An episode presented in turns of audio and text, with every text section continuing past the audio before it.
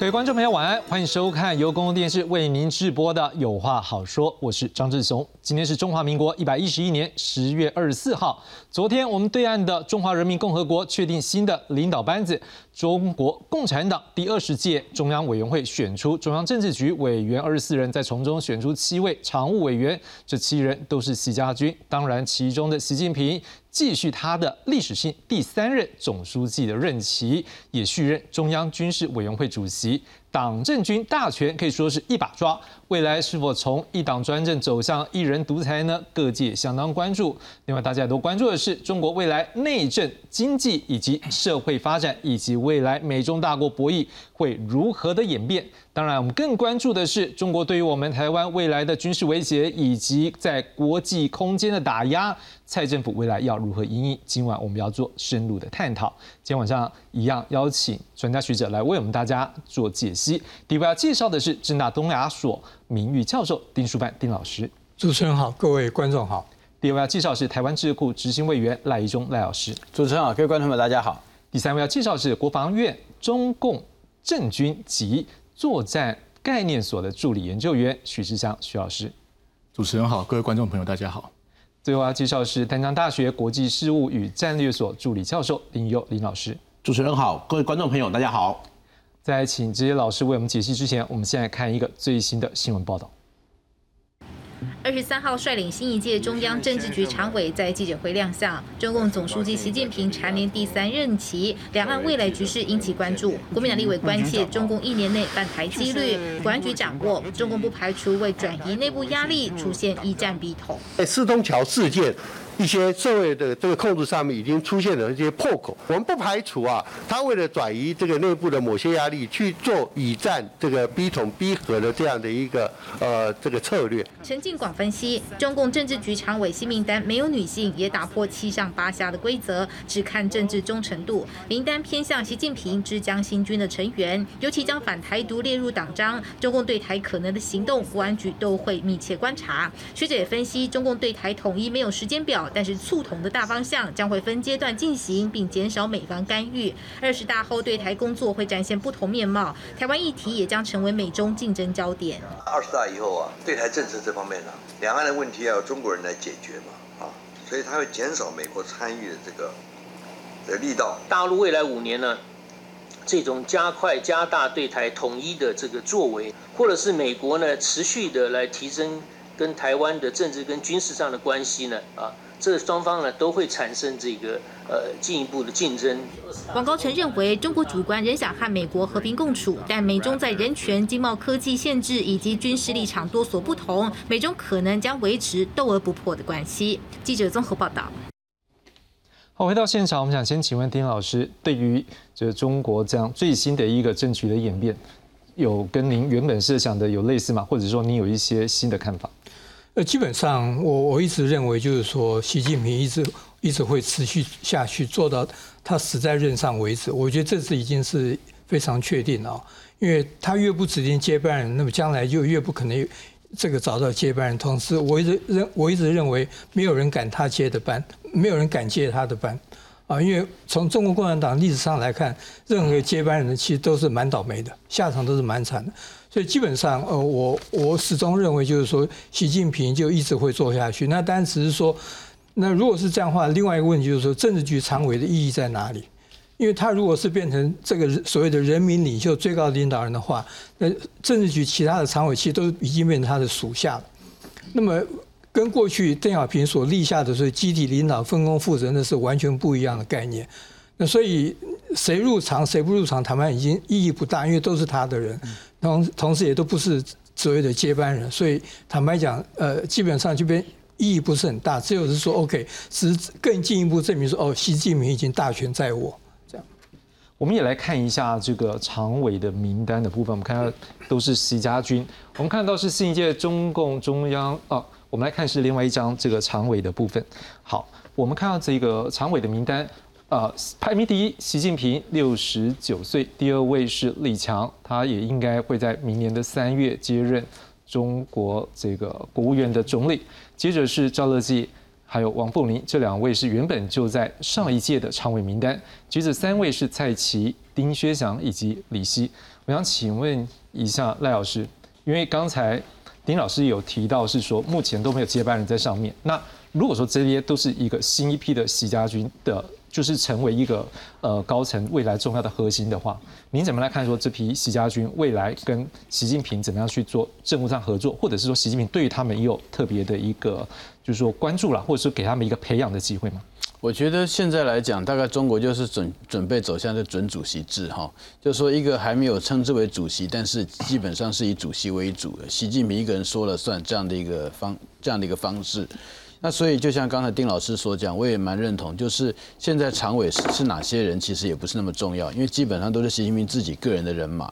那其实在这边哈，那那个大家所看到的，不管是李强他来接任这个总理，或者是说，例如说像丁薛丁薛祥，他从中央办公厅主任直接哦进到这个中央政治政治局的常委。好像这边的一些的那个任命，基本上在过去来讲都是比较罕见的。好，那没有说这个国务院副总理的这样的一个呃经历，就直接到国务院总理，然后没有在地方有任何执政的经验，然后直接就进到中央政治局常会。所以说像这些哈，这这基本上就是代表习近平自己个人的意志主管的一切。那如果从这样的一个角度来看的话，我觉得因为他在这里面很明显的，如果说你光看年纪，年纪最轻就是丁薛祥，六十岁。哦，那所以说，如果还按照所谓的七上八下，当然现在这边来讲，也的确了，那个呃，除了王沪宁呃留下来之外。还有还有第习近平之外，其他的人通通都是在六十七岁以下嘛。那如果说按照这样的一个说这样的一个看法来看的话，那基本上除了丁薛祥在下一次还可以留下来，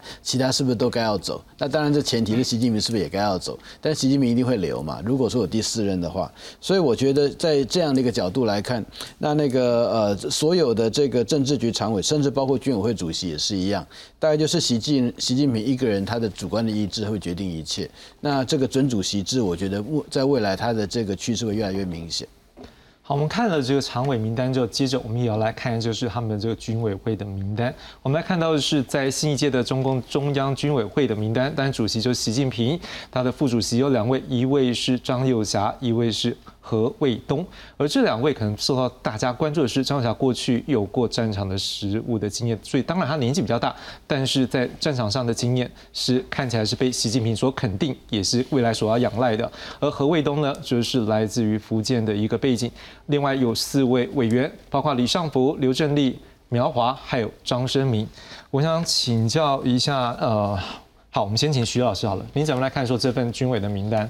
呃，首先我们可以注意到的是说，这份军委的名单里面绝大多数都是陆军背景的人物。那事实上，我们如果仔细看的话，可以注意到苗华虽然是穿着海军的军服，但是他其实是政工体系，他是政委出身的。所以从这个角度来说，其实过往一些军种平衡还有联合作战的体系，我觉得是可能值得去进一步怀疑的，就是他后来的执行程度。即便我们知道何卫东有担任那个联合作战的这个职务，那。另外一个值得注意的点就是说，包那个像李尚福，他本身是有那个战略支援部队的背景，所以说如果我们搭配其他政治局的名单来看的话，我们可以注意到一些关于军工产业或者是太空这一方面背景的人物慢慢进入政治局里面。那搭配我们知道团派的这种呃主责经济的这种技术官僚逐渐退场，那我们可以说是一种技术官僚的一种世代轮替。那也可以也其实也是慢慢在在预示说。中国跟美国在未来争霸的时候，他们的重视的方向，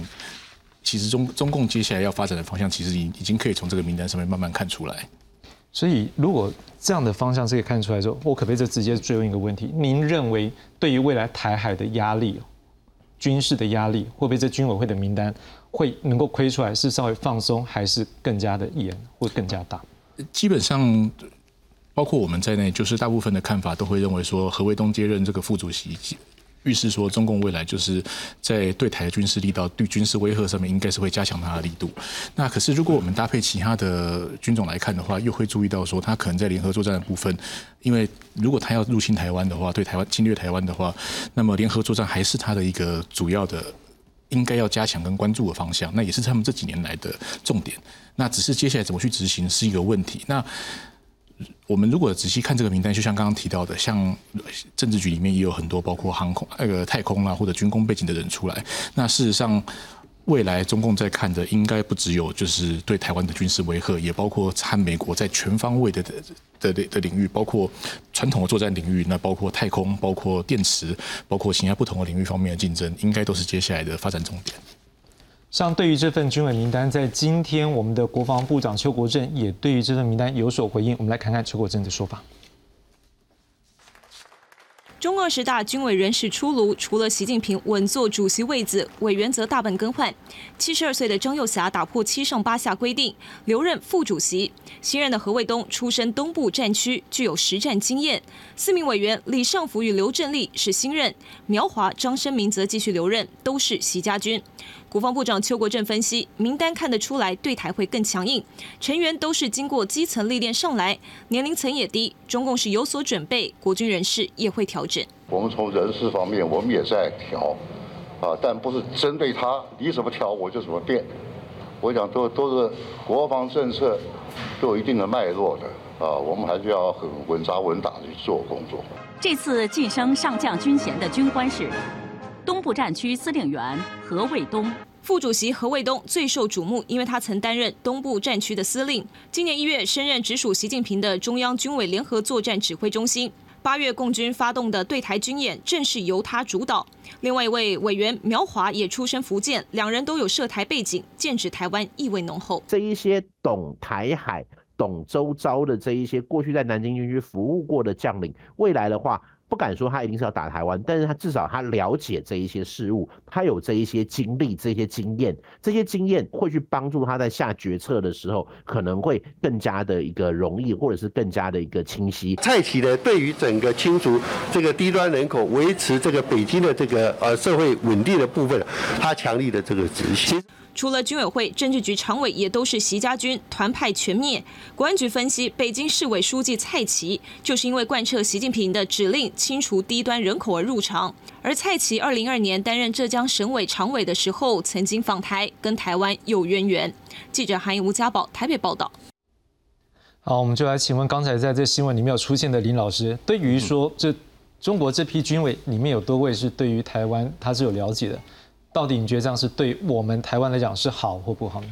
我觉得倒不如，我觉得这边不能用是对台来看，因为其实今天对解放军来看的话，他的目标不是只有对台湾，他的一些所有的行动基本上其实包含了我们讲的这个四海联动，南海、东海、台海，甚至是黄海，他对于周遭国家来说都有他的布局，甚至是其实这一份军委名单，我们之所以会说他是台海帮，或者是很多都跟涉台有关，有时候是跟他的一个年班或他的经历有关。那至于今天。解放军他的一个国防战略，他的规划一定是随着他要打什么样的战争。我们讲的打桩边训，他会用他的一个战略去规划他的人选。所以其实从这一次来看的话，我们只个刚才有讲过的这个这一些人选之外，我个人会从一个副主席这几个角度来看，张幼霞的一个留任跟何卫东，其实我会认为习近平他可能想要去建立一个不管是军委会或是常委的一个新常态。这个新常态是什么呢？从十八大来看，我们都会看到一个老配少。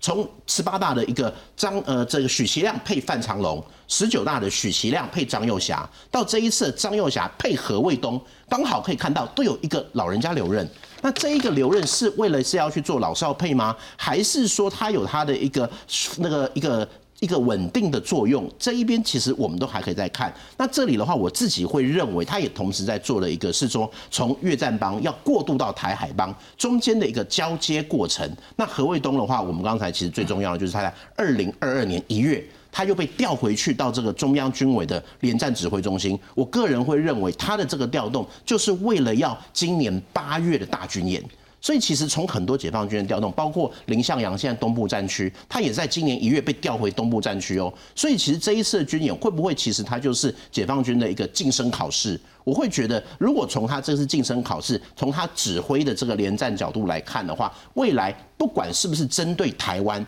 但是在台海周遭，他可能是为了对美国，可是他会不会这些军事行动在对台湾呢？他可能是为了要对日本钓鱼台，但是不在这个军事行动的过程中间，也会把台湾纳进去，纳到池鱼之江。我觉得这一块是我们要去面对的。我想请问一下丁老师，如果说我们刚才也把这个常委名单还有军委名单看过一遍了，您怎么样看？说未来习近平对于我们台湾这彼此的一个，不管讲是沟通了，或者是他想要跟我们谈些什么，或者他可能对于我们要加大什么样的一个力道，您怎么样来看？说未来我们这之间的关系会是往什么样方向来发展？呃，我觉得习近平这一次不管在他的工作报告里面，呃，有几点值得我们注意啊。那么，呃呃，在这个呃工作报告里面，第一段对台的里面，他强调这个呃维呃保持优势跟主动性啊。那么，同时在同样在军事篇里面啊，就是除了保持优势跟主动性，当然就是所谓的这个呃呃呃制止外外外力干涉等等啊。那在军事的部分里面，它有一个有六个字，我觉得非常有趣，也就是叫叫做呃，对不起，应该是九个字，叫做边斗争边战备边建设，就是针对军队的部分。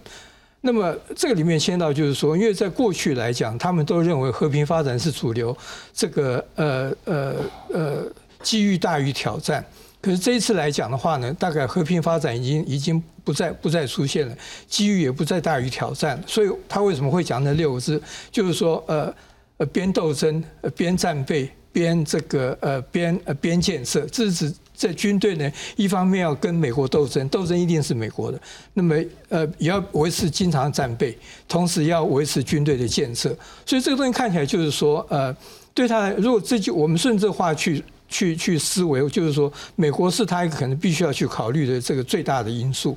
哦，那么更何况就是说，我觉得在中国来讲，一直有一个概念，就是说，台湾之所以所谓的抗拒和谈或统一，一个最大因素背后是美国，他们一直有这种说法，所以基本就是说，不管他要怎么处理，他第一个可能要要先把美国这个因素最大的因素尽量能够做个处理，他才好。对处理台湾问题，他可能他认为就可可能会比较相对的顺利一些，所以这个东西不管就是说，不管是这七个常委，或者是这个新的中央军委，他们在考虑这个问题的时候，我觉得就是说，从这些关键词来讲，我个人我认为是一个关键词来讲的话呢，那这个那美国因素可能是一个最重要的因素，他们必要去把这个因素好好思考进去。呃，在这一次的这个他们的相关的会议里面，事实上也注意到，就是他们对于台湾的这个部分呢，他们有提到希望能够加强这个主导性。我想要请问一下赖老师，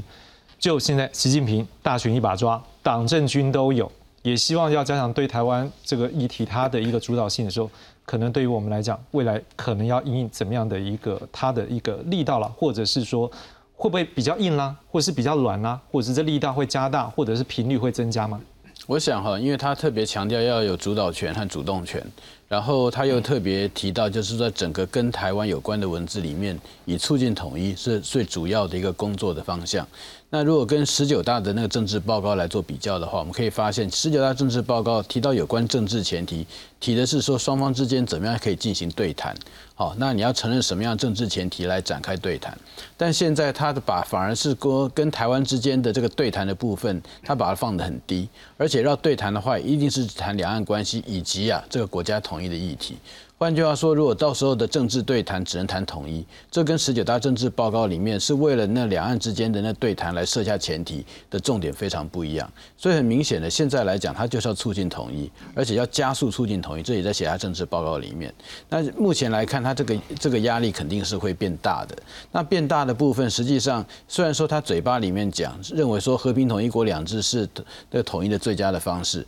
但如果说你看到他在这个呃后面的部分有。有关于相对于十九大的那个政治报告，特别有提到是说，怎么样让台湾去分享祖国的发展机遇。那在这次的报告里面，完全没有提到这方面的东西。所以说，有关于软的一手这个地方，基本上我们是没有看到的。但是我们却看到了，包括说首次把这个呃呃不承诺放弃呃不承诺放弃那个呃武力啊解决台湾问题。同时，他还那特别把这个政治报告里面把新时代党解决台湾问题总体方略这这个这个东西把它给框在，就是说这是在这个党它在解决台湾问题里面的这个呃的那个整个中心点。换句话说，他一方面把这个解决解决台湾问题本身和习近平自己个人挂在一起，同时他又把这个呃呃和台湾之间的这个武力的这个部分啊，他又把它给特别的强化，而且强化的这个过程里面，他还提到是说呃是反干涉外部势力的干涉，还有反台独，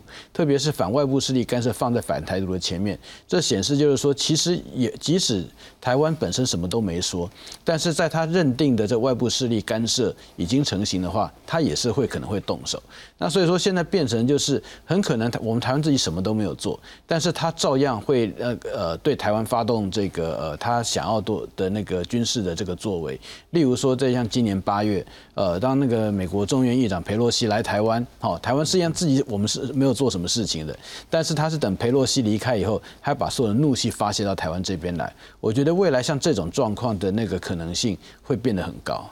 徐老师，我们想要先来看一个东西，再麻烦您来帮我们解读一下。就是在这几天呢，传出有一个大家关注一个议题，就是以战逼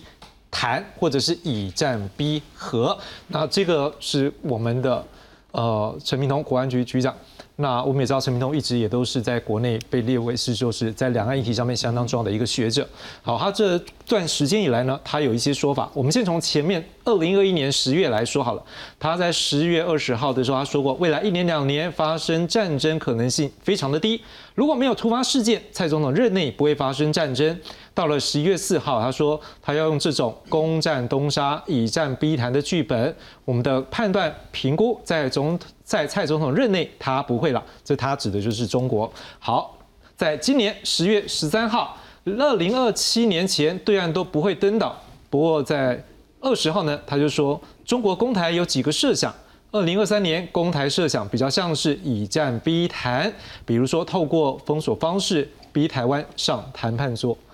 我想请教是，在我们的国安单位，事实上说话一定有他的一个战略的思考。当这几天有这样的类似的一个说法出来的时候，而且我们从前面一路看起来它的脉络，有一些可能我们会觉得好像有一些一点点改变。那我不要说，老师你怎么看？说我们的国安团队目前在应对这件事情上面是有一些思考，或者是他所顾虑的抗胜的因素在哪里？是因为其实如果我们看近年来中共对台的这种。呃，他的这种政策跟战略态势的这种变化，还有他现在人事布局，我们其实可以注意到，说他对台可以预期说，他对台在未来的几年之内，他的力道威吓一定会逐渐增强。那也就是因为这样子，所以我们可以看到，即便是两，即便去年陈局长也提过说可能会有以战逼谈的剧本，但是他现在就提到说，哦，那个明年的公台设想可能就比较像是这种方式。我们可以注意到说，其实他们可能也是评估说，那个中共对对台的压力会在未来几年逐步上升。那我觉得，其实像这样子的一个剧本，我们或许应该跳出来看，就是说，首先我们评估他们动手的这种能力或者是方式，我们我们一定是从两个方向来讨论，一个是他的意图，第二个是他的能力到哪里。那如果我们拿今年的乌克兰战争来做比较的话，二零二二年就今年的二月的时候，普京显然是他的部队的能力并不到那个程度。例如说，俄罗斯武装部队的他的后勤的能力其实其实不好，等等的。他还有当时的天候环境其实并不利，诸如此类的。那但是他的意图本身已经达到他去发动战争的程度。那如果我们把类似的这种呃这种分析方式放在台海上面的话，我们就可以注意到说，其实中共他目前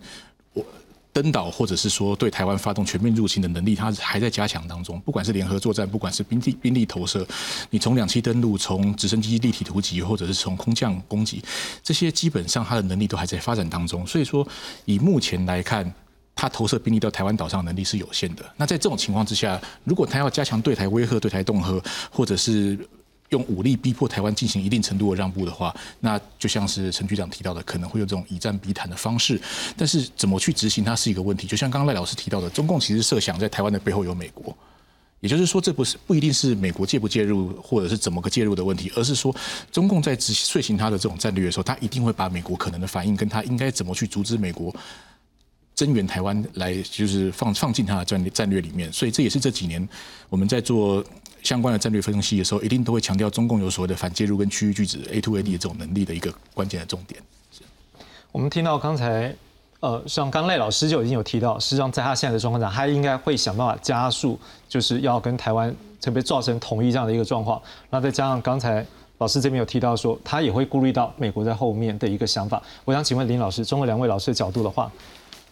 中国以后对台湾以战的这个战，你觉得他会战到怎么样的一个程度？是很大力的战，还是说他就是一个威吓，轻轻的碰一下？我觉得这边的话，其实我们还是要看的是中国，它基本上它，我我猜我认为它会用四个阶段，最好最好他们最想要的就是和平统一嘛，我什么武力都不要动，然后那大家就这样通了。可是现阶段来看，应该是蛮难的，不太可能啦。那接下来的话就是所谓不战而屈人之兵，这个不战而屈人之兵，其实也是他目前在做的，就是什么呢？灰色地带。他的船舰去逼迫你，飞机在你 A D I D 这边飞行，那在接下来在下一步，可能就是我把它称作叫做小战而屈人之兵，开始有一些军事行动了，可能就是像这一次八月的一个演习，这个规模跟比起之前的灰色行动是有一点差距的，因为它更近了，或者是飞弹直接越过你头上这一种的行为，我觉得在未来它会在把这一个不战。从灰色到这个小站中间会再去在这个地方往这个小站这边再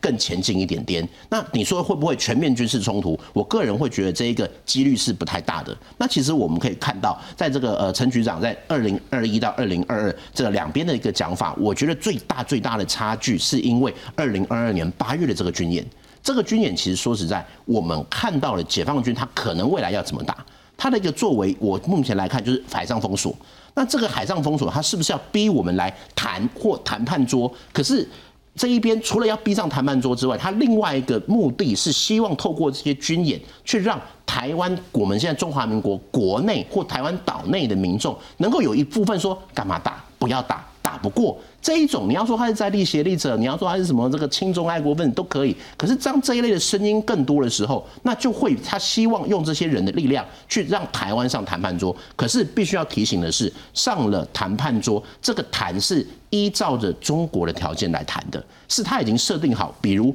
一国两制台湾方案。可能就是两制台湾方案，这一国已经很明显了，就是中华人民共和国了，不用再去谈什么东西了。那如果是一个已经他已经先限制好了答案、限制好了条件来谈的话，那这个就绝对不会是这一个平等、对等或公开这样等等的一个方式。这样的方式算是他想要塑造一个新的平衡吗？你认为？我会认为这是他的最终的一个战略。他也不希望说哇全面入侵、两栖登陆，在台北市街头弄成这样的一个血流成河。他也不希望，因为这样子会对解放军带来多少的一个不稳定因素，是他没有办法去预计的。所以最好是少少打、小打，然后不要死人，慢慢推进这样子，慢慢推进。最好是台湾的内部就已经很多人就说不要打来谈。那这个是我相信这是他最希望的一个模式。的确，在最近，从这个刚才林老师有提到，从那个 Pelosi 八月来到台湾之后，实际上他们就开始在我们的周边，这个海空都有来做侵扰，再加上他们想要试着透过这侵扰来变成一种新的一种常态。对于美国来讲，看起来他们并不乐见这状况，因为这个就应该是他们所说的造成一个新的常态，也就是破坏了现状。我们来看一看美国对于目前台海局势，他们有一些什么样的看法。我们先看到美国的国务卿布林肯，他讲到说，北京希望透过加速统一，甚至可能不择手段，这其中包括的手段哪些呢？包括透过胁迫、施压，甚至在必要时动武，这是一个相当重。这一个算是很大的一个强度哦。好，美国海军军令部长吉尔迪说，美国应该尽快为了中国入侵台湾的可能来做好准备。外界普遍认为，二零二七年共军可能攻台，但在我看来，可能提前到二零二二年或二零二三年，不能排除这些可能性。白宫国安会发言人科比他讲说，不乐见片面改变现状，没有爆发冲突的理由。丁老师。像里面还讲到说，可能二零二二、二零二三，今年跟明年就有可能来发生这样的冲突吗？您怎么来看？说美国对于台海目前他们的一个发言，他们的一个战略或他们的思考在哪里？呃，我觉得美国的确是有这个高度的忧虑啊。那么，我觉得美国呃的这个他们在以前可能比较担心，就是所谓的呃会对台湾呃呃中国会对台湾进行这种全面性的进犯。可是经过今年八月以后，我觉得他们的态度可能稍稍微有点改变，因为今年八月所谓的一种说法叫做胁迫或者软封锁这个现象出现了，或所谓的新常态出现了。那么所以呃过去呃呃，美国一直强调用我们必须要是 ODC 啊，这个这个概念来来，不管是购买武器或者训练等等等等。可是呢，从最近呃，美国一些，特别是最近的美台商会某些这个这个美国官员的讲话，他们似乎也觉得可能要做一些调整哦。所以我觉得就是说，呃，他们是也担心，就是呃呃。中共可能会，中国可能会对台湾采取类似这种准胁迫的方式。为什么？因为为什么这个方式的好处就是说，因为台湾关系法写的就是说，呃，中呃，如果中国对台湾发动武力攻击或这个封锁等等，那基本上都是算是武力犯台。可是实际上运作起来就是说，他如果采取这种胁迫方式，呃，坦白讲，美国难介入的程度是比较难一点。哦，那么呃，同时呢，呃，因为它毕竟不是一种大规模的。它是一种慢慢的靠近你，这种等等等等的，所以也也就是说，可能是必须我们在这个状况下，我们必须自己先来应应付这种局面。那么，所以在这种情势变成说。我觉得美国态度是也开始做某些的调整，那么呃这些讲话呢，呃不一定，所以不管二零二二、二零二三或等等，因为他们的想法不一定是说认为中国会对台湾进行这种大规模的这种传统式的武力攻击，而是采取一种刚刚像林友老师讲那种，就那种逐渐式的、逐渐升级的方式。那么我觉得他们可能在逐渐在往这方面做一些、做一些、做有这方面的顾虑，有这方面的倾向。我想请教一下赖老师，像。刚才丁老师也都觉得说这个方向是存在的，但我们也知道说，随着之前拜登四度很明确讲说，如果台湾发生状况的话，他们会出兵，但也让大家是来关注说，这个战略模糊的空间好像看起来越来越清晰了。再加上我们刚才也看到这几位美国官员把台海的一个局势已经设想到一个非常，就是说最坏的状况都已经拿出来想了。您认为在未来美国对于台湾？的一个协防，或者是说在我们武力的一个协助上面，例如说提升我们的国防战力部分，这会不会是也是我们的一个机会，或者是某个程度来讲，这也显现出来我们即将要面对一些更大的危机？我想就是说，那个如果说你看拜登政府，他在有关于这个中国对台湾的这个侵略和攻击，哈。呃，在去年有关于这个二零二七年之前，中国可能会对台湾跟采取武力攻击，那个说法当时是前后任的印太司令他在参议院听证会他们所提的，但当时拜登政府并没有为这个东西背书。实际上，如果说看当时的国防部长以及当时的这个呃。这个就是国家安全总，那国家情报总监都没有呃直接的承认这样的一个说法的正确性。可是到了今年俄乌战争之后，他们开始大很多都改口。那那个最近的例子就是包括像这个国务卿布林肯，他在呃十月十七号哈和那个呃康迪瑞斯，就是说前美国国务卿，在史丹佛的一个那个对谈会里面，他有提到说，习近平现在在加速统一。好，而且这加速统一的方式还包括可能会用武力胁迫，甚至包括武力进犯等等。换句话说，美国现在应该是呃得到什么样的讯息，开始他对台湾，就是中国对台湾可能发动攻击的时间，还有他的那个军事上的估计，有有做过一些改变，那所以才形成这样的一个状况。那如果说我们看到美国现在对台在台海情势的这个忧虑啊，那以及这个希望台湾这边强化呃军事能力。我们可以看到哈，就像最前一阵子在参议院呃外委会通过的这个台湾呃政策法，那在这里面其实有一个很重要的一个部分，就是说他呃宣称在五年之内要六十五亿的这个军事的这个呃不是贷款，而是直接军事的援助台湾。换句话说，是希望呃能够透过这样的一个方式，能够协助台湾尽快建构我们自己本身的一个自卫能力。那这个部分并没有因为这个呃呃就是说。说行政部门的反对，行政部门可能对其他部分有意见，但是对这个东西基本上是没有的。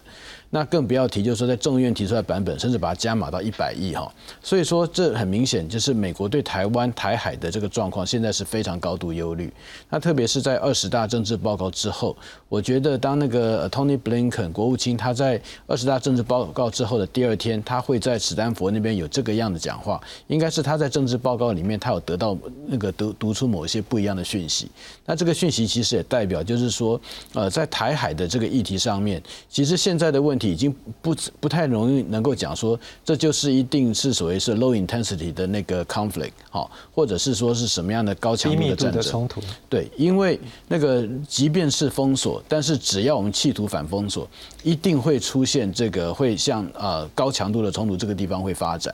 除非习近平他就把它吞下去。不然的话，这是不太可能的事情。如果按照我们看俄乌战争里面所那个出现的情形，普丁他就是吞不下来，所以说他让这个战争持续一直打下去嘛。那如果说类似的状况对习近平来讲的话，他也可能会有这样的一个情形。而且这个战争到时候不会只限限于台海，它会向那个周边扩散，同时也可能会向上在提升。那这个东西都是美国现在非常高度在关注的事情。事实上，的确，这一次中国的新的高层人士的一个变更，就世界各国来看，他们一直就关注的是，这会不会对于台海的一个冲突，甚至台海的一个温度来造成升温？我们也来看看这国内外的学者怎么样看。中共总书记习近平在中共二十大后，成为中共史上首位三连霸的党总书记以及国家主席，新一届中央委员会也顺势换血。长期研究中国领导精英文化的学者分析，习近平过去十年还要跟胡锦涛人马竞争，可是经过长年来的栽培，这次几乎摆脱太子党，转以他力推的航空发展的宇宙帮为主。未来将会怎么样？我觉得未来是他自己下面的人可能要分裂，成为新的派系，技术官员的二点零和国有企的 CEO 的权力迅速上升，而且呢，宇宙帮呢占据了中央和地方的很多最重要的领导岗位。有两个人或者三个人呢进入了啊政治局委员。学者分析，航空发展这块容易激起民众的民族主义精神，而且习近平也改变过往解放军以陆战为主的模式，加入海战及空战等部分的混装作战模式。对外关系上，习近平更想在再来的五年取得更大的掌控权。在未来，呃，习近平新的五年任期之内，哈，他可能希望在。呃，台海议题上，呃，保持着它的一个主控权啊。最重要，我觉得当前还是反独促统，尤其是要反对呃这个外部势力的一个介入跟干涉。那呃，台海议题已经成为一个最敏感、破坏性很强的一个一个潜在议题。学者认为，在反独促统的大旗下，可预见中共对台持续文攻武赫的动作不会减弱。尤其台海关系是美中关系中牵一发而动全身的部分，加上现在国台办主任刘捷一没有当选中央委员，全面换血下，习近平一定会找个更能贯彻对台政策的官员，不止牵动的两岸关系，更牵动着持续紧绷的美中关系。记者陈嘉欣、张宇佳台北报道。好，我们看到这的报道也告诉我们，这不只是两岸关系，也牵涉到了美跟中之间的大国博弈。的确，就像刚才几位老师都有提到，如果说当台海冲突的时候，中国当然也会去思考，在台湾背后还有一个美国。当然，我们就要来关注一个问题了：这美国跟中国原本就有大国博弈，这不只是可能在南海，在这个台海的一个军事的硬碰硬、秀肌肉。甚至连之前也有发生，就是像晶片法案这等等经济上面双方的互相的一个冲突，所以我们要来看一下的是，请问一下徐老师，如果这个角度来看的话，当现在习近平整个权力班底他是握得紧紧的，那么未来大国博弈，你怎么来看？说美国跟中国之间他们的力道又会怎么样的变化？是因为如果我们看现在布局的话，习近平既然已经，习家班既然已经掌握了政治局里面的主要的权力，那现在也没有其他的反对者了。那如果我们看常委的主要构成成分，那其实也是就是习家班非常忠心耿耿的他的人马，以及为他撰写这种嗯。理论的王沪宁等等的，所以接下来对美的这种斗争力道，当然是就像他所说的，一定会加强。那可是事实上，美中的大国博弈在这几年其实是一个持续在发展的议题。它的层面其实不光是军事，军事当然是一个重点，因为就像习近平宣称的，他希望在二零三五、二零四九的时候，让解放军可成可成为可以跟美国分庭抗礼的一种强的一个强大部队。但是在像刚您提到的，在科技或在其他领域方面都是。那事实上，像现在包括欧洲或者像日本、像印太其他地区的国家，也慢慢出现这种在战斗。对的这种这种趋势，所以说接下来在这方面的一定程度上的脱钩跟对抗一定会更为明显。那我们其实可以主要看到几个层面，第一个层面是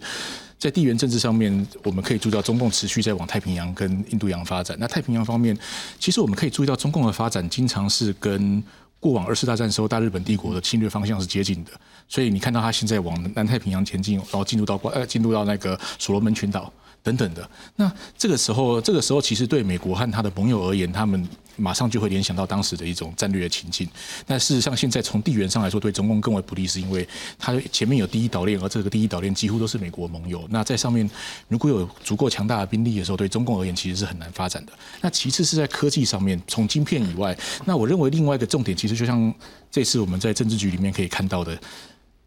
呃，航太方面，或者像是其他这种技术领域、军工方面，会变成它的一个竞竞争的关键。尤其是像我们可以注意到说，所谓的宇宙邦，像刚刚那位学者提到的宇宙邦，那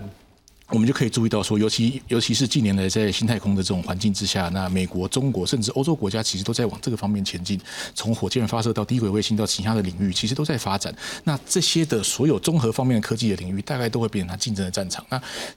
而且我们可以注意到，像刚刚提到太空这方面，我们可以注意到，不止美国，像澳洲、像欧洲国家、像英国，像英国也在今年发尝试发射自己的卫星。所以从这个角度来说，其实各个盟友，美国各个盟友，还有中国方面，就是例如说跟他比较友好的国家，都会慢慢的发展自己的能力。对。因为刚才您有提到一个，就是在这个所罗门群岛的部分，事实上最近才传出所罗门群岛还有基里巴斯这两个国家，这两个都是我们在二零一九年他们跟我们断交的国家，不在今年却传出他们中国有想要在这两个国家做一些军事上面的投资，例如说在基里巴斯，因为它离夏威夷大概航程还蛮近的，所以他在那边锁定了一个是美军过去废弃的一个跑道，诶，这不知道他进驻的话，或是他怎么样去处理的话，这恐怕对于。在美国，我们知道夏威夷是美国一个很重要的一个军事的据点。另外，在所罗门部分。也是他们有一个特别的投资想要来做，这投资啊啊一个安全的协定来做。我们来看一下这个安全协议的一个内容，大概是什么呢？好，在五月的时候呢，所罗门和中国签署一个协议，允许中国的军舰停靠。在九月的时候，当然对美国来讲，哎，这就很恐怖啦，因为你在我的太平洋一直都是我美军所掌握的一个部分呢，好像进了我后院一样。所以美国赶快召开一个太平洋岛国峰会，发表一个伙伴关系宣言。不过第一时间，事实上。所罗门部分并没有来签署，不过当然在最近已经来签署了这样的一个部分。好，那美国呢，在这个里面他也提到了，将会提供八点一亿美元的援助，启动贸易投资对话，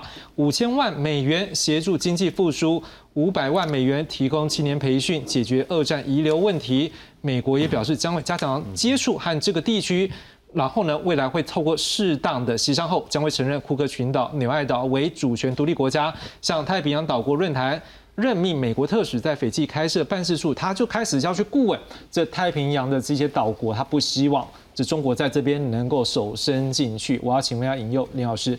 就这样子一个发展，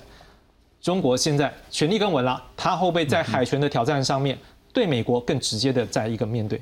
我想第一个的话，就是现在习近平大权在握，他现在其实他对他来说是个十字路口，他要往外再去扩张呢，还是他要现在已经没有那么多内部的派系问题，他可以把一些重心拉回到国内？因为其实说实在，你要往外扩张是很烧钱的。那现在我们来看，现在中国它的经济好像。有蛮大的一个问题，它不像过去什么哇保八保五，现在今年好像这个三四都有点问题了，而且它的一个疫情等等，对它很多的一些伤害，这一些它是不是要先把它的注意拉回到国内？这是一个它现在要去做出抉择。那另外的话，其实现在如果中国在往外，美国它也有相对应的一个作为。那如果我先从一个比较军事角度来看的话，其实对美国来说，它有时会觉得你有这些基地，可是你要把这些基地怎么跑道还是怎么，那是很浩大的工程，而且你要去维持它。那对美国来说，我也不需要去跟你说，你这边一个基地，我有一个基地，他抓几个大的就好，像澳洲。或者是他在这一次，我们看澳洲可能还有核子潜舰，未来那一边美国可能会去部署它的一些核子的一些潜舰在那里。而且现在对美国来讲，它的新的作战方式，它不需要再去像以前二战一样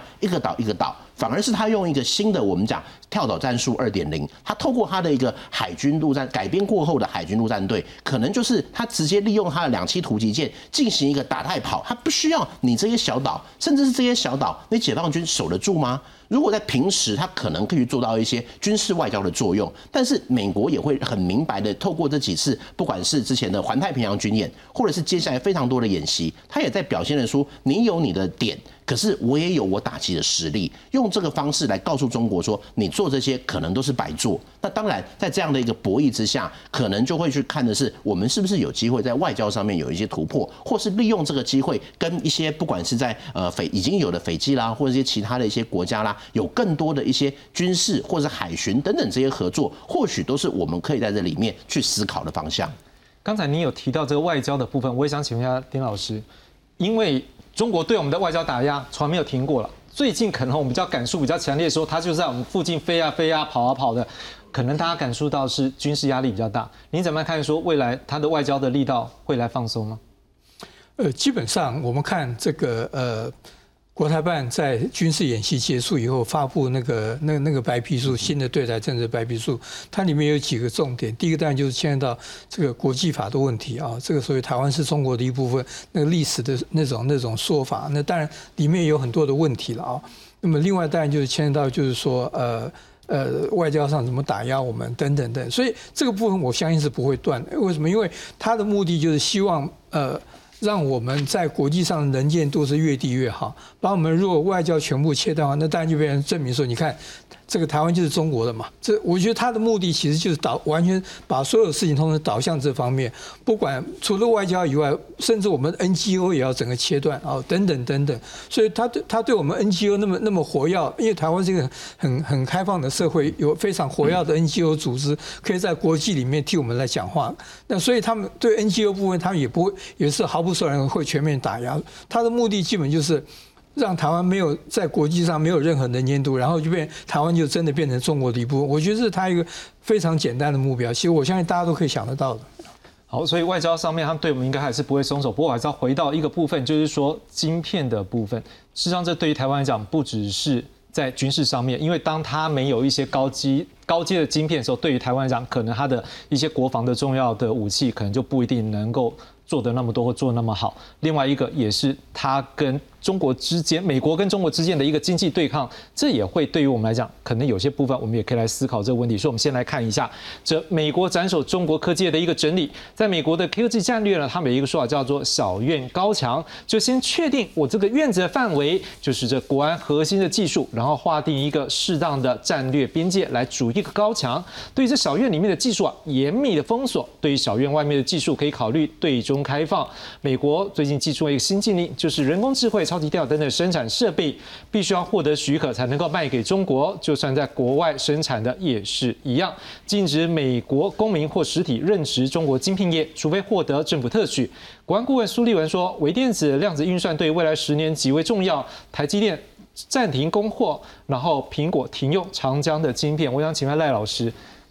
这个。不只是国防工业吧，也对于经济的部分。但是对于我们来讲，可能我们现在台积电有受到其害。您怎么看？说这个晶片未来的这一个两边的对抗，对于我们或对于美国、对于中国的影响？晶片当然现在是那个半导体里面最关键的一个核心，所以说现在有关于在未来的发展里面，那晶片的掌握就变得至关重要。那不管是美国对中国的竞争，还是说这个在有关军事上面，如何能够让那个晶片的那个对手的对晶片的掌握能的那个精密度能够降低，然后提升我们对这个晶片的那个科技的那个掌握力，就变成在竞争上面能够争胜的一个呃至关重要的地方。那实际上，美国现在哈，它开始在包括说，例如说，呃，不管是在过去的那个创新法案，或者说今年通过的这个晶片法案，好，以及想要成立这个晶呃晶片联盟。那现在那个呃，从商务部这边有关于那工业安全局那边所发布的那个禁令，基本上大概就是反映这样一个趋势。那特别在未来来讲，因为美国那个从大概从两千零十九年就非常重视有关于这是信任的供应链，所以说晶片这里面涵括的就是有关于怎么样把信任供应链能够直接内涵在这个呃供应链的这个内部。因此，如果说要建建构所谓信任的供应链的话，晶片它是会是一个。最重要的一个核心，那会走到这一步，我觉得这也是呃那个一点都不觉得意外。那这在未来来看的话，我觉得沿着晶片人所出现的，就是说，呃，在科技上面出现的这个呃那个两个集团好的这样的一个趋势，在未来会越来越清楚。那不管是美国，还包括中国自己本身，因为中国也有他自己本身从二零二零年开始的他自己版的那中国式的这个呃脱钩的那个战略。所以在未来来讲，我是觉得想要在两边想要。那个都要赚钱，我觉得越来是越来越不可能，一定要有所选择。对我们来讲，真的是护国神山吗？对我们来讲，那个是这当然是护国神山了。那当然，我们现在不能只有一座山嘛，我们必须要有护国群山。那换句话说，在呃在台湾来讲的话，我们就不能只说是台积电，而且在这个地方的选择，这边就必须毫不含糊。那我觉得这个选择是必要的。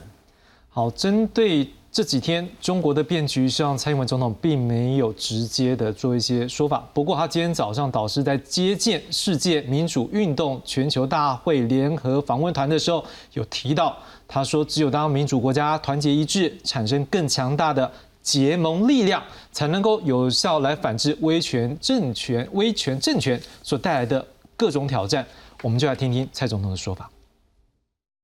我们看到了威权政权透过经济战、资讯战、认知战等不同的方式，企图影响民主国家体制的稳定运作。只要当民主国家团结一致，产生更强大的结盟力量，才能够有效反制威权政权带来的各项挑战。面对多重的挑战，台湾不断的强化国防战力韧性，包括在今年初我们成立的全民防卫动员署。也透过数位发展部的力量，打造更高层级国家治安联防体系，协助对抗假讯息和认知作战。我们也非常期待在对抗错假讯息、强化全民防卫动员等不同面向，和来自全球的民主伙伴互相学习、交换意见，并且进一步的强化全球民主伙伴的结盟力量。好，我们听到蔡总统他有提到，希望能够跟国际之间民主伙伴来做一个结盟。不知道丁老师您怎么样看？说蔡政府未来面对这样的变局，有些方向怎么样的方向可以给他建议？呃，我们大家可以想象，就是说未来呃，我们所面临这个中国的压力真的会越来越大，不管是呃经济上的压力，或是这个呃呃军事上的压力。所以我觉得就是说，呃，我觉得各个机构哦，政府各个行政部门真的要高度的动员起来。然后大家这个要有一个，甚至呢要要有一个所谓的十八班的这个剧本，要尽量的去设想。然后在这个剧本之下，我们该有一个什么样的反应？它的目的就是来保持我们的韧性啊，这 resilience。因为这个韧性真的是蛮重要，我个人认为。那么所以呃，我个人建议就是说，这个政府行政部门真的要高度动员起来，然后大家来。尽可能来做沙盘推，然后让这个我们的政府的运作能够非常的顺利，特别在面临危机的时候，我觉得那是蛮重要的。像丁老师的说法，就像蔡总统最近一直提到的韧性啊，那我也想请问一下林老师，您有什么样的看法给蔡政府？我觉得第一个一样是任性，可是任性的背后，可能我们要有一个打不下来的意志。这一边的话，就是还是回归到一个 disinformation 不实讯息或者是假讯息，我们是不是能够先自己先把自己的内心给武装起来，能够有这样的去分辨的能力？那再来就是可能在国防军事上面，我们的国防军事战略是符合我们自己的吗？就像我们看到蛮多一些乌俄战争之后的检讨，但是乌俄战争的东西我们可以适用吗？人家是有陆地，我们就是一个岛。那我们要怎么发展我们自己的战略？那如何去跟美国进行一个借接？我想这一块是在军事武力上面我们要去思考的方向。再请徐老师。是，我想第一个层面来说，台海议题，因为我我们习惯不称为问题，因为台湾从来不是问题。是，那台海议题来说，我们应该第一件事情是将它国际化，继续的国际化。我们必须要跟所有的友盟国家、理念相近国家，不管在美国，不管在欧洲，或者是其他日本其他地方，尽可能进行联合，然后让国际去重视这个地方。因为事实上，唯唯有国际投注投注力量在这里的时候，我们才有可能说把让中共继续停留在所谓的。规基于规范的国际秩序里面，但是在这段时间里面，台湾也必须要撑住，就像刚刚各位对提到的韧性的部分，对，那这个这个东西其实是我们现在必须要首先强化的的地方。国际化的好处是不是可以让观众再知道？是，因为首先第一点就是说国际介入，包括因为中共中共向来像刚刚提到的，中共在谈到那个对台动武的时候，他一定会设想后面有美国，但是事实上。持续的国际化可以让中共注意到，并不只有美国关心这个地方，可能日本也关心这个地方，因为就像日本、台湾、台海有事，就像是就是日本有事，诸如此类的。那或者像是欧盟，或者像其他地区，那不同的势力都在关注台海甚至印太地区和平的时候，那么比较有可能是能够协助说台湾去抵抗中共的这种进一步的威胁和威吓。那事实上，跟各国进一步的合作对台湾也是有利的，不管是军事上的。情报上的，或者是科技、经济上面的合作，其实都有助于台湾增强自己的韧性，增强自己的国力。那强化说，强化在跟中共对抗的这种这种态势之下，我们能够持续生存的能力。因为首先，中华民国必须要先生存到那个时候，我们才能够谈，才能够谈下一步。我觉得几位老师这样谈到目前看起来就是韧性，另外增加跟国际盟友的一个链接，就像蔡总统这样讲的是，大概三位老师的想法都是一样。我就要请问赖老师，就说因为蔡总统在今年的国庆演说里面也有提到，如果对岸愿意的话，我们真的可以两边一起坐下，好好来找一个 solution，一个解方是双方都可以接受的，让双方可以走向一个和平的道路。而且他也认为这是双方的责任。不知道您怎么样看？说目前习近平对于蔡总统这样的一个呼应，这样的一个。建议啊，他有这样一个呼应吗？或者是未来有可能这方面是成为一个曙光？